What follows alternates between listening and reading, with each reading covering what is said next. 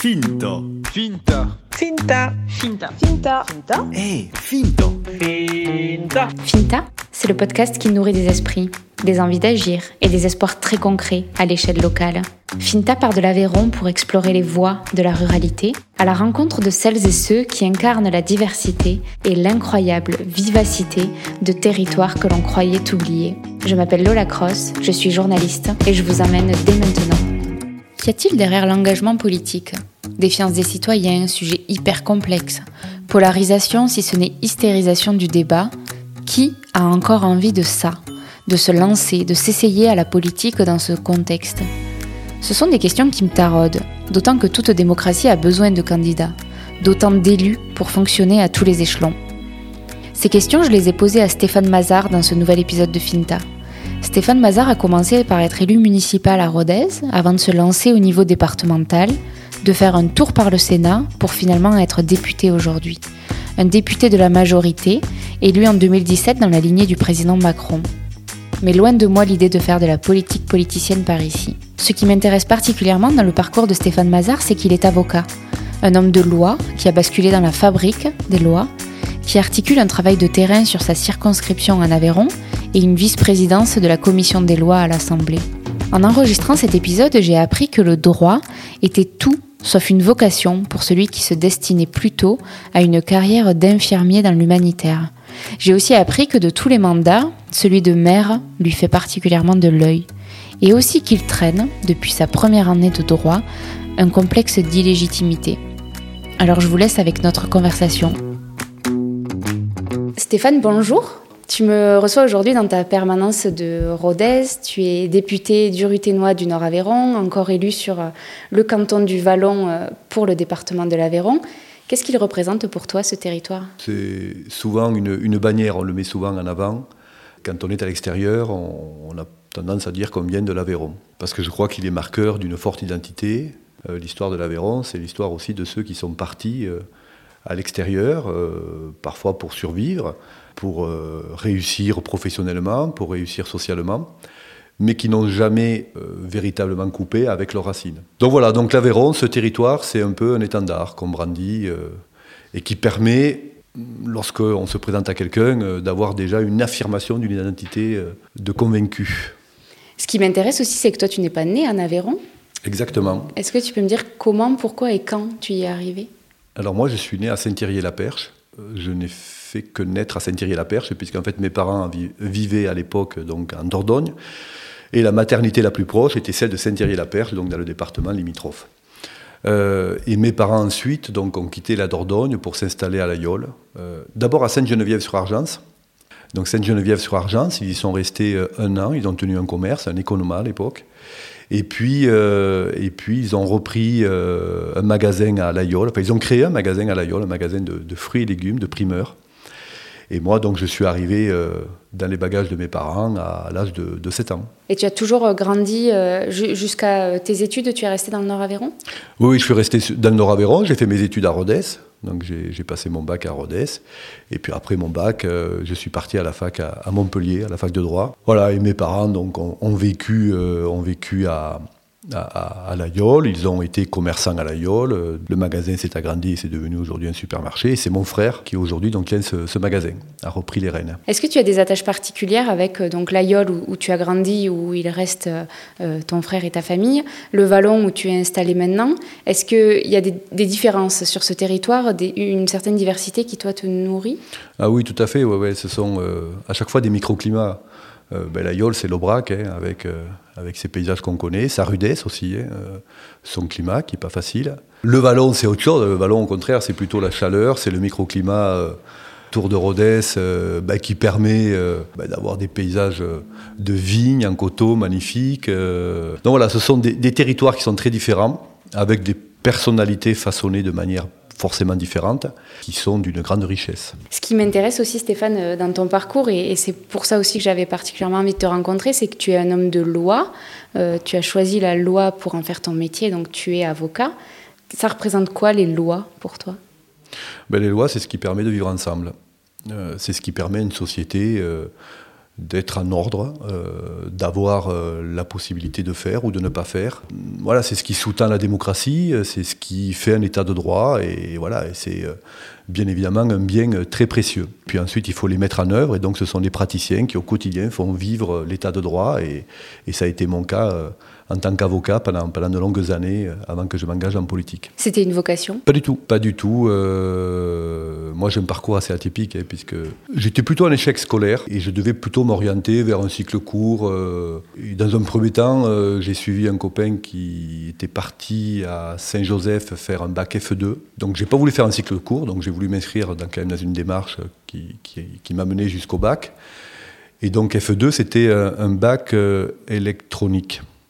Mm, ça a été un échec flagrant, j'étais pas du tout fait pour ça. Et c'était une époque où je me posais beaucoup de questions sur euh, ce que je voulais euh, donner comme sens à, ma vie. Je rêvais à cette époque-là de faire de l'humanitaire. Et euh, le moyen de faire de l'humanitaire, c'était peut-être d'endosser une blouse blanche. Et donc j'ai pensé à devenir infirmier. Et donc après cet échec donc en seconde pour ce bac F2, je me suis orienté vers un autre bac qui était un bac technique également, qui était un bac F8 médico-social qui était un bac qui préparait euh, assez bien au concours d'infirmier, mais qui était un bac aussi euh, euh, qui préparait à des carrières de secrétaire médical. Donc j'ai appris à faire de la sténo, à faire de la dactylo.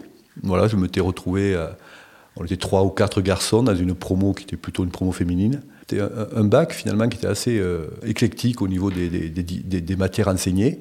Et donc il y avait une matière de droit et ma prof de droit, euh, tout de suite, m'a repéré comme étant quelqu'un qui, pour elle, avait une sensibilité euh, assez aiguë avec, euh, avec la chose du droit. Voilà, et donc je me suis retrouvé en terminale à passer mes concours d'infirmier. Puis finalement, j'ai opté pour une inscription à la fac de droit en me disant voilà, je fais une année de droit. a priori, j'ai pas fait le parcours idéal pour faire des études de droit.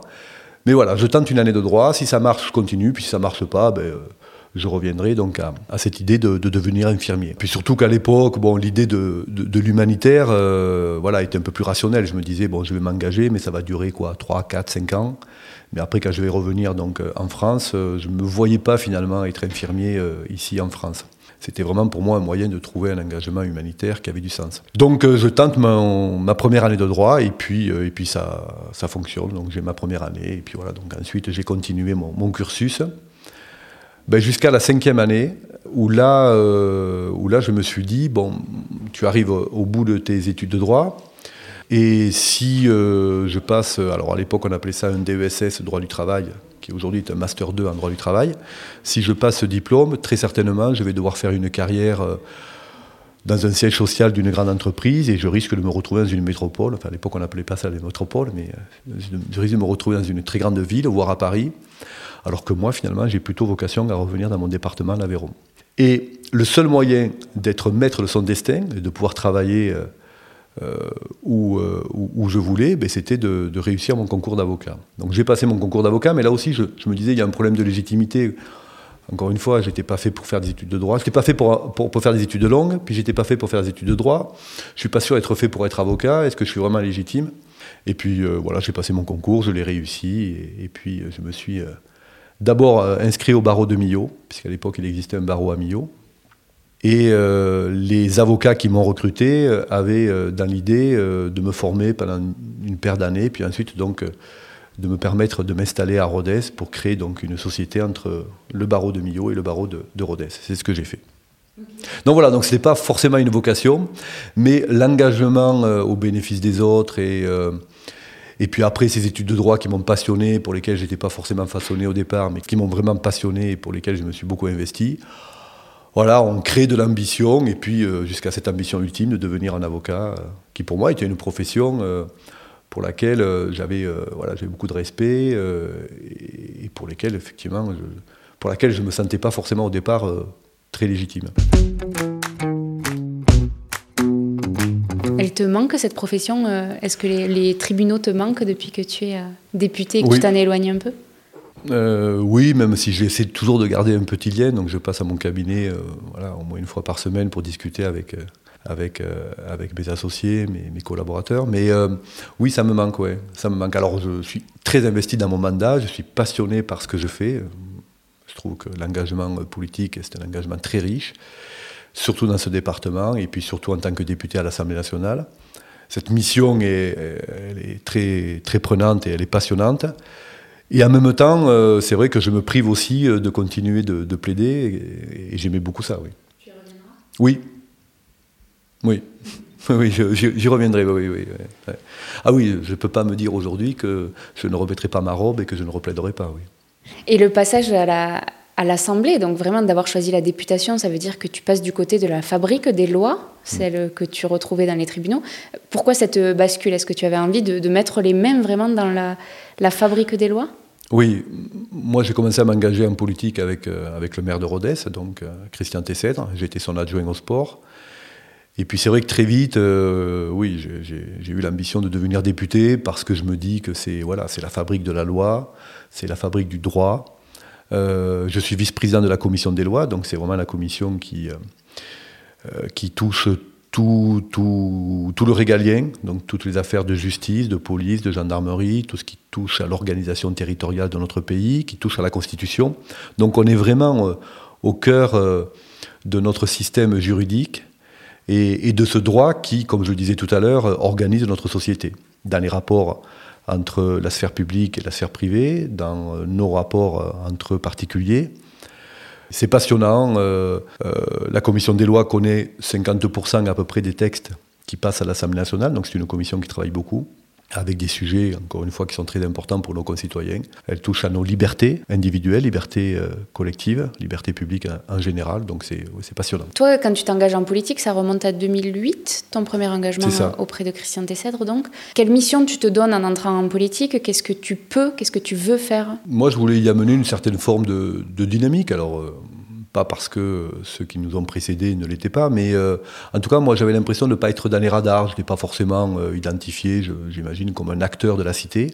Et donc j'avais envie de prendre, voilà, de, prendre une part active dans l'animation de la cité. Christian Tesset donc, me propose de le rejoindre. Moi, je n'étais pas du tout encarté politiquement, j'étais représentant de la société civile, comme, on a l'habitude de dire. Et, et, il me propose d'être son adjoint au sport. Alors il savait que j'avais une passion aussi pour le sport, que je pratique beaucoup de sport. Donc voilà, donc l'idée d'animer le sport sur la cité ruténoise avec un maire qui était assez ambitieux sur, euh, sur ce secteur-là, c'était quelque chose qui pour moi était, euh, était une belle aventure. Euh. Et justement, de toutes ces casquettes politiques, donc élu municipal, élu départemental, tu es passé par le Sénat oui. pendant deux ans. maintenant, le député, quelle est la casquette que tu préfères? Quel est le mandat qui te semble avoir le plus de sens? Est-ce qu'il y en a un ou est-ce qu'ils sont tous complémentaires? Ah, tous les mandats ont, du sens. Euh, oui, alors je crois qu'ils sont assez complémentaires. Moi, je pense que d'être passé d'abord par une expérience très locale dans une mairie, en tant qu'adjoint, euh, d'être aussi conseiller départemental, je pense que ça me permet d'avoir une réflexion euh, en tant que législateur qui est une réflexion beaucoup plus pragmatique, beaucoup plus d'élu de terrain et un peu moins déconnecté de la réalité de nos concitoyens. Donc je pense que c'est, euh, oui, ce sont des, euh, des, choses qui sont, qui sont assez complémentaires et, qui permettent de nourrir euh, désormais mon travail de parlementaire. Alors après, s'il fallait que je fasse un choix, moi j'aime bien le travail législatif, comme je viens de le dire. Mais c'est vrai que même si j'ai été adjoint, je n'ai pas été à la tête, je n'ai pas été le président d'un exécutif ou le maire d'un exécutif d'une collectivité. Et, et, je pense que d'être à la tête d'un exécutif, ça doit être assez riche, parce qu'on est dans le faire. Voilà. Mais pour en discuter avec, euh, avec des collègues députés qui ont été euh, avant euh, maires, pour en avoir discuté à l'époque avec des sénateurs qui souvent ont eu des carrières très accomplies en tant qu'élus locaux, tous ces parlementaires s'accordent à dire que le plus beau des mandats, c'est quand même celui de maire. Ah, j'annonce rien du tout. Non, non, non. Non, non, moi, j'estime que je suis déjà euh, gâté euh, dans mon engagement politique. Je suis député de la nation. Aujourd'hui, pour moi, c'était quelque chose. Voilà, là aussi, quand on parlait de légitimité, je ne pensais pas euh, être un jour légitime pour être le représentant de la nation. Donc, je suis ravi d'être député. Je, me donne dans ce mandat avec beaucoup, beaucoup de, conviction et de passion. Comment on fait quand on est député pour hiérarchiser les sujets? Comment tu. Enfin, je sais pas, non, pas les hiérarchiser, c'est peut-être pas ça l'idée, mais comment tu fais pour être engagé sur autant de sujets à la fois? Parce que localement, tous les sujets qui te remontent du terrain sont hyper divers. Ça va de l'économie au social en passant par l'agriculture, la culture, le mm. sport.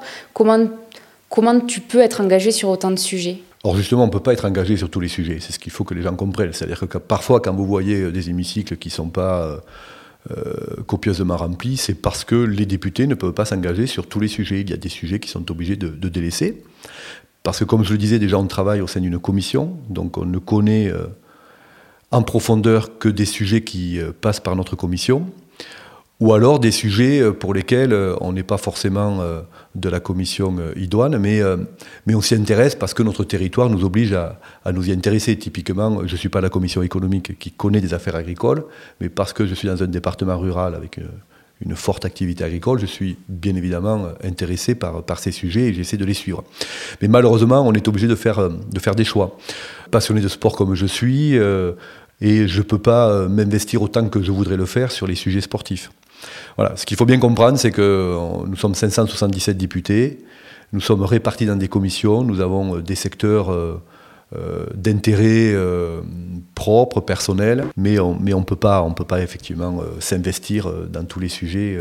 Ce que tu sous-entends, peut-être là dans ta réponse, c'est qu'il y a une certaine une critique facile envers le politique? Est-ce que ça nous amène à, à cette défiance qu'il y a envers le politique, les politiques aujourd'hui Est-ce que c'est une défiance que tu comprends et envers toutes les élites euh, en général?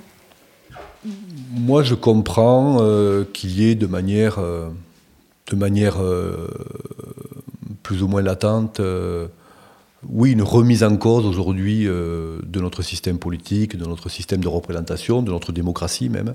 Parce que peut-être que les politiques, au cours des dernières années, ont été un peu trop coupés des réalités de nos concitoyens. On voit bien quand même tout les scandales qu'il y a eu et qui ont émaillé euh, la vie publique. Je crois quand même que beaucoup de choses ont été faites, qu'aujourd'hui euh, la vie politique s'est euh, très assainie. Il y a qu'assure quand même l'actualité aujourd'hui de, ceux qui sont députés, mais pas que. Il y a aussi les élus locaux, qu'ils soient dans une mairie, qu'ils soient au sein des collectivités territoriales du département, de la région. On voit bien quand même que c'est un investissement qui est très lourd. Et puis il y a beaucoup de coups à prendre. Aujourd'hui, euh, quand vous voyez la crise des Gilets jaunes, euh, moi j'ai des collègues euh, députés qui ont eu les permanences vandalisées, qui ont reçu des menaces de mort, qui ont été insultés. Donc l'engagement politique aujourd'hui, je trouve qu'il est, il n'est pas, pas souvent reconnu comme il devrait l'être. Après, il ne faut pas oublier que si nous sommes là, c'est parce qu'on a été élus, qu'on s'est engagé dans un processus démocratique où les gens avaient le choix de nous faire confiance ou pas. Et je crois qu'il faut, euh, toujours avoir ça en tête, c'est-à-dire qu'aujourd'hui, euh, on a les, euh, les élus qu'on mérite. C'est-à-dire que si les gens veulent d'autres élus, veulent d'autres types d'élus, ben, ils ont qu'à se mobiliser au moment des élections pour faire des choix qui soient clairs, nets, précis, et pas remis en cause six mois, un an, deux ans après. On s'engage sur un mandat, on confie un mandat sur une durée déterminée, et laissons aux élus le soin de montrer sur cette durée-là qu'ils sont à la hauteur des engagements qu'ils ont pris et, de la confiance qu'on leur a confiée. Mais c'est un vieux sujet, hein, euh, la remise en cause des élites, la remise en cause de ceux qui, euh, qui nous gouvernent, de ceux qui nous représentent. Mais attention, c'est aussi un bien précieux. Et il ne faut pas perdre de vue que euh, la République, que la démocratie, c'est quelque chose qui se construit tous les jours, pas à pas, au quotidien. Et que ça nécessite un lien de confiance de ceux qui votent mais de ceux qui représentent aussi, euh, j'en suis convaincu, et, à nous d'être à la hauteur du, mandat qu'on nous confie. Quand tu euh, sors de l'Assemblée nationale, que tu te retrouves euh, dans la salle des quatre colonnes ou, peut-être à l'extérieur avec des hordes de journalistes, est-ce que tu, sens cette, cette culture de la polémique, cette, cette hystérisation des fois du, débat Est-ce que c'est quelque chose qui peut te gêner justement pour retendre la main aux citoyens et essayer d'avancer mmh. de manière plus apaisée? Ah bon, On le voit, le, le décalage qu'il y a entre les textes que l'on vote le travail de profondeur que l'on fait, euh, d'analyse juridique, des conséquences que ça peut avoir, etc. Et euh, la façon dont c'est traité euh, par, les médias, c'est vrai qu'il y, a, il un décalage qui est, qui est très conséquent. Je trouve que ce qui peut être aujourd'hui un danger pour le discours politique et, même, il faut le dire, pour la démocratie, ce sont parfois les chaînes d'information continues qui cherchent effectivement toujours un peu à faire le buzz et à prendre l'information par le petit bout de la polémique politicienne. Et puis ce sont les réseaux sociaux aussi qui, euh, qui parfois euh, font qu'on alimente euh, une communauté au travers d'un discours prémâché que la communauté a envie d'entendre et, a envie de partager. Ce sont des, choses qui peuvent, sur la durée, mettre en difficulté notre, notre système démocratique. Ce qui est important, c'est justement de ne pas être déconnecté du terrain. Et lorsqu'on est sur un marché, lorsqu'on reçoit dans nos permanences euh, des citoyens, c'est euh, d'être sur le débat de fond, sur l'essentiel des textes que l'on est amené à voter. Voilà, mais c'est vrai qu'il faut, euh, il faut résister à, ce tapage médiatique et cette polémique qui passe en boucle sur les chaînes d'infos et, et sur les réseaux sociaux. C'est difficile. Est-ce que toi, ça t'a amené à repenser ta communication autour de ton action politique sur le terrain? Tu as envie de plus expliquer ton rôle de député? Oui, et c'est toute la difficulté euh, qu'on a. Parce qu'encore une fois, euh, on a des euh, citoyens qui écoutent la radio, qui regardent les réseaux sociaux, et qui donc viennent nous rencontrer, mais avec déjà une idée un peu un peu, un peu faite sur le sujet. Donc il faut prendre le temps de déconstruire la chose et, de reprendre le débat de fond euh, avec, avec un, maximum de pédagogie. Mais ça, on peut le faire, vous le voyez bien, euh, ben, qu'à l'échelle euh, de la rencontre que l'on peut avoir sur le marché, dans la permanence, donc c'est assez, c'est assez limité. Et c'est vrai qu'on manque énormément de, de, médias plus grand format, sur lesquels on, pourrait prendre le temps d'installer un débat contradictoire, d'expliquer les choses, d'aller au, fond du, raisonnement. Euh, ça, c'est très difficile. Moi, je sais que je m'étais engagé donc, à être très présent sur ma circonscription. Je crois que, objectivement, je, pense l'être. Donc, je suis euh, très souvent euh, sur mon territoire auprès de mes concitoyens pour faire ce travail de pédagogie. Je m'étais engagé aussi à, essayer de, rendre compte de mon mandat.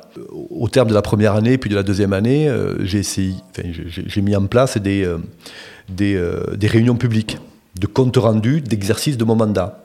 Mais en fait, on s'aperçoit que c'est très difficile de mobiliser nos citoyens, euh, nos concitoyens. Ils ont déjà du mal à venir à une réunion publique lorsqu'on est en campagne électorale, mais pour ce qui est du rendu compte euh, de l'exercice du mandat, c'est encore plus difficile de les motiver. Ce que je trouve rassurant dans ce que tu dis, c'est quand même que tu crois encore euh, en les médias et que tu aurais envie que des médias comme ça te donnent de la place il y a d'autres politiques qui sont un peu plus directes et qui s'occupent de leur communication et qui espèrent que leur communication fera, fera le boulot euh, d'information auprès des, citoyens. Je trouve intéressant quand même que tu défendes les médias et que tu plaides pour des médias. Euh. Mais justement, parce qu'en fait, moi, euh, moi, quand je suis en tête-à-tête ou quand j'ai un petit groupe de, de, citoyens autour de moi et que j'arrive à reprendre le, le, fond euh, du sujet, euh, le texte de loi dans son intégralité qu'on a voté à l'Assemblée. Il y a toujours de la communication, forcément. Moi, je viens d'un camp, donc je vais être convaincu de ce que je dis, et euh, parfois, j'ai plutôt l'impression d'être convaincant. Mais en face de moi, je peux avoir des gens qui disent oui, mais bon, il est convaincu, c'est normal, il appartient à, à, un camp, et il est dans une, dans une communication aussi de son action politique. Moi, ce dont j'aurais besoin, c'est qu'on puisse euh, prendre à témoin, euh, justement, au travers la médiation des médias, de, prendre à témoin donc euh, des personnes dites expertes qui sont en capacité effectivement de dire à nos concitoyens, ben oui, quand le député vous dit cela, pour le coup on a vérifié, c'est vrai. Quand le député nous dit cela, il ne va pas au fond des choses et on lui demande d'aller plus loin dans son explication pour que justement on puisse donc passer outre l'écueil de ce qui est une communication, mais la communication d'un camp ou de quelqu'un qui est totalement convaincu que la politique qu'il fait est une bonne politique, pour qu'on puisse donc décoder tout ça et amener un maximum d'informations euh, objectivées euh, et, neutralisées par, euh, par le média. Il n'y a qu'en étant challengé comme ça que, qu'on sortira vers le haut? Ben oui, oui, ben oui, on a besoin. Enfin, la presse est un pilier de la démocratie et elle doit faire vivre la démocratie. Et pour cela, elle ne doit pas répéter à l'envie ce que les gens ont envie d'entendre ou euh, les polémiques euh, qu'elles veulent bien euh, mettre en lumière, elle doit être aussi là pour, pour, pour, tenir un discours pédagogique et pour faire cette médiation entre ceux qui gouvernent, ceux qui prennent des responsabilités et ceux pour qui les actions sont menées. Voudrais te faire euh, rembobiner un peu, Stéphane, et revenir euh, à l'échelle locale dont on parlait. Le seul mandat qui te manque euh, aussi, au-delà de celui de maire, c'est d'être élu régional. Pourtant, on parle beaucoup des régions. C'est des, entités, des collectivités qui gagnent des compétences un peu plus chaque année, qui ont un vrai poids, notamment pour l'avenir politique des territoires qui sont à la mode actuellement. Quel regard tu portes, toi, sur l'échelon régional? L'échelon régional, on voit bien qu'il est, il est, il est aujourd'hui très, très important surtout depuis que, depuis que les anciennes régions ont fusionné entre elles pour, pour constituer donc, ces, ces grosses entités la région Occitanie, c'est plus qu'un pays, comme la Belgique. Donc ce sont énormément de moyens. C'est un territoire très vaste pour l'Occitanie, c'est un territoire qui a euh, des défis immenses puisqu'il y a euh, deux métropoles qu'il faut euh, continuer à, faire vivre et à développer, mais il y a aussi ces territoires inframétropolitains qui sont des territoires parfois ruraux, parfois enclavés, parfois un peu délaissés, et qu'il faut dynamiser. Et avec des compétences qui, pour le coup, sont des compétences de développement. C'est les compétences économiques, c'est les compétences euh, sont liées donc à toute la filière aéronautique, euh, sont liées à l'agriculture, euh, sont liées au tourisme. Donc on voit bien que c'est tout ce qui structure notre quotidien en Occitanie. Et, avec des présidents de région ou des présidentes de région qui sont de fortes personnalités, qui sont connus, reconnus, qui peuvent parfois d'ailleurs être des candidats déclarés aux futures échéances euh, nationales, euh, et qui aujourd'hui ont un réel poids politique. Et on voit bien d'ailleurs que se joue euh, de plus en plus une concurrence entre ces régions et, l'État. On, l'a vu avec la pandémie, où les régions estimaient que l'État n'était pas forcément toujours au rendez-vous, et aux régions de vouloir prendre leur part dans l'organisation des moyens de lutter contre la pandémie, des moyens de relancer l'économie sur les territoires, etc. Donc on a euh, dans notre État qui a toujours euh, été... Euh, la République s'est construite sur cette idée d'un État unitaire, très centralisé, avec cette idée que l'égalité devait être assurée pour chaque concitoyen et qu'il ne devait pas être traité différemment qu'on soit en Occitanie ou qu'on soit en Rhône-Alpes. On, voit bien qu'aujourd'hui, il y a une concurrence qui se met en œuvre entre ces régions, ces grandes régions très puissantes, et puis l'État central. On peut, on peut imaginer une politique différenciée euh, dans 10 ans, entre les régions, je veux dire?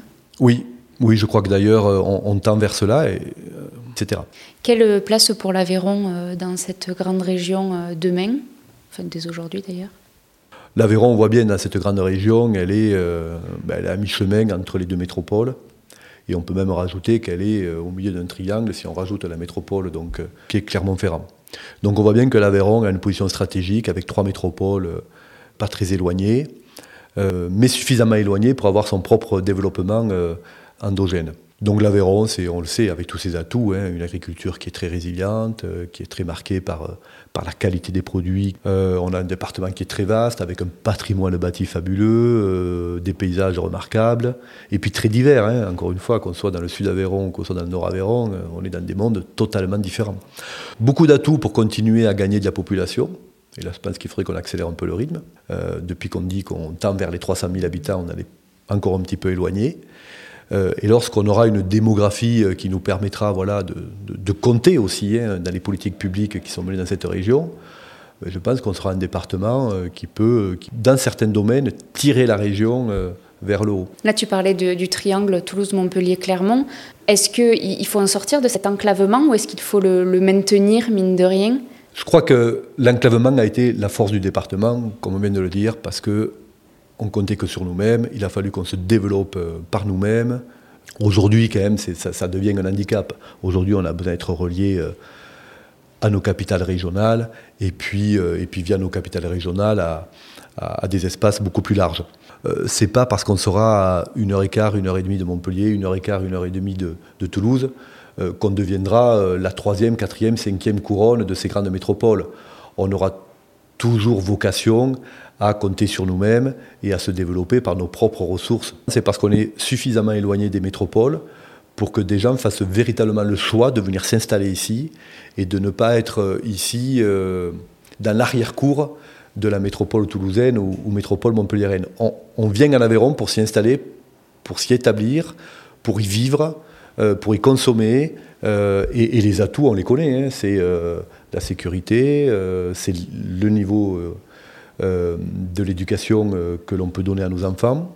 C'est euh, des rapports sociaux plutôt sains et étayants.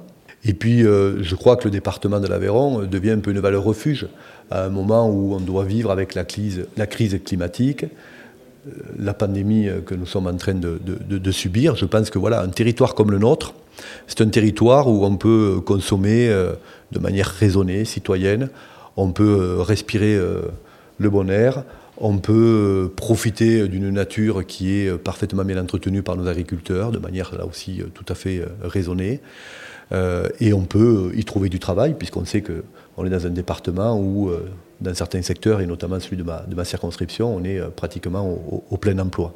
Voilà, aujourd'hui, le télétravail se développe beaucoup euh, ben, du fait de la pandémie, mais je pense que c'est un nouveau mode d'exercice professionnel qui est tout à fait compatible avec euh, Montpellier à 1h30, Toulouse à 1h30, Paris qui peut être rejoint en train ou en avion, et puis une vie au quotidien ici dans un cadre voilà, qui, qui n'a pas, pas d'égal. Hmm. Bon, pour les transports publics, on est, encore, on est encore un peu loin. Mais... Oui, mais encore une fois, je pense que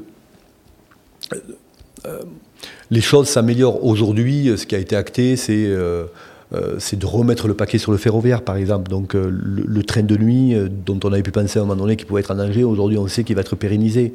Alors ça a beaucoup été travaillé, mais je pense qu'il faut encore améliorer la possibilité de nous déplacer à l'intérieur même de notre département. Hein. Tout ça, je, pense, est à, accompagner, à développer. Mais je crois qu'on a beaucoup, beaucoup d'atouts dans ce département. Euh, pour finir, Stéphane, une question un peu rituelle. Si tu n'avais qu'une conviction à retenir, laquelle serait-elle? Il y a énormément de sujets sur lesquels aujourd'hui euh, les citoyens euh, ont, leur part à prendre. Quoi. Moi, je, moi, je suis de nature optimiste. C'est pour ça que je ne comprends pas la critique que l'on peut faire à ceux qui prennent des risques, ceux qui s'engagent, etc. Mais engageons-nous tous euh, dans des associations, euh, en politique, euh, de manière citoyenne. Aujourd'hui, on voit bien fleurir beaucoup de mouvements citoyens, de lieux d'échange, d'expression, que sont les tiers-lieux, etc. Enfin voilà, moi j'ai envie de participer à ça, soyons enthousiastes. arrêtons de chercher la polémique sur chaque sujet. Il y a tellement de choses qui doivent nous rassembler. Enfin moi je voilà, donc ce qui me donne envie euh, de continuer mon engagement, c'est de communiquer positivement sur tous ces sujets qui nous rassemblent. On vit dans une démocratie, on vit dans une république avec de belles valeurs. Voilà, enfin, c'est un peu ce qui me motive dans mon engagement. Tu n'as jamais été découragé? C'est pas ma nature. Moi, je suis découragé par, euh, par la connerie, quoi. Enfin, euh, quand, les gens veulent pas comprendre, quand ils veulent pas regarder l'évidence, euh, voilà.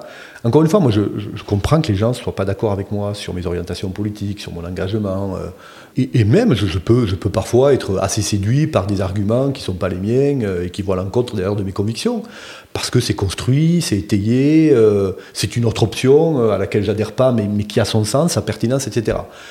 Mais quand je suis face à des gens euh, totalement fermés, hermétiques, euh, dogmatiques, qui ne veulent pas regarder la réalité, qui ne veulent pas regarder la complexité du monde dans lequel on vit, mais, qui en fait sa richesse aussi, c'est parce que justement il n'y a pas de solution facile qui fait que tout est à construire, à co-construire, à, défaire, à refaire, etc. Et c'est ça qui, doit, nourrir notre engagement et, le fait qu'on ait envie ensemble de faire société et faire république. Enfin, voilà, moi c'est ce qui me motive.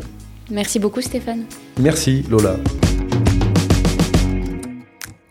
Merci. Vous êtes arrivé au bout de ce nouvel épisode de Finta. S'il vous a plu, parlez-en autour de vous, partagez-le à vos amis, c'est le meilleur soutien que vous puissiez apporter à Finta pour qu'il continue son chemin. Retrouvez Finta sur Instagram et sur Facebook, finta.lepodcast, pour ne rien rater des nouveaux épisodes et de leurs coulisses. On se retrouve dans 15 jours. D'ici là, gardez l'œil ouvert